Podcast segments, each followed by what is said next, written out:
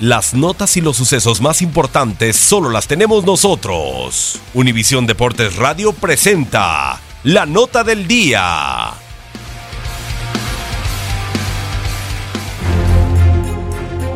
Al compás y las letras de 55 y no se levanta Europa como se elevan 55 banderas en astas para vibrar con el mejor acontecimiento futbolístico del año en el viejo continente, el comienzo de la UEFA Nations League última obra del ingenio de Michel Platini como directivo. El nuevo torneo de selecciones propone cambios a partir de ahora en el mejor fútbol del planeta.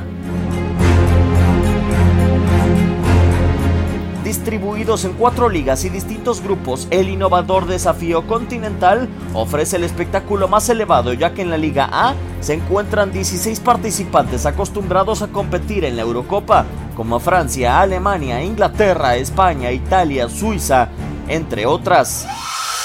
Menos amistosos entre selecciones europeas y representativos de otras confederaciones, pues el certamen se llevará a cabo durante las fechas FIFA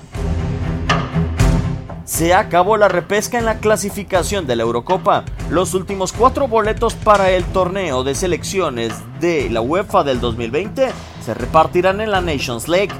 Cada frontera se estremece, cada rincón de Europa vibra, es el inicio de la Nations League y tú la vives en la casa de la UEFA. Univisión Deportes Radio presentó la nota del día.